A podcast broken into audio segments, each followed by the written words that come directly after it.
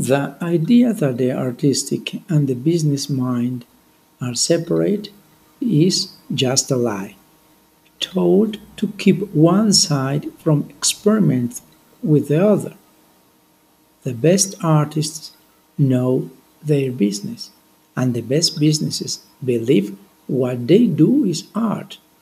Jeff Goins brings both together into one new way of thinking in this important and necessary book. Ryan Holiday, best selling author of The Obstacle is the Way and Ego is the Enemy.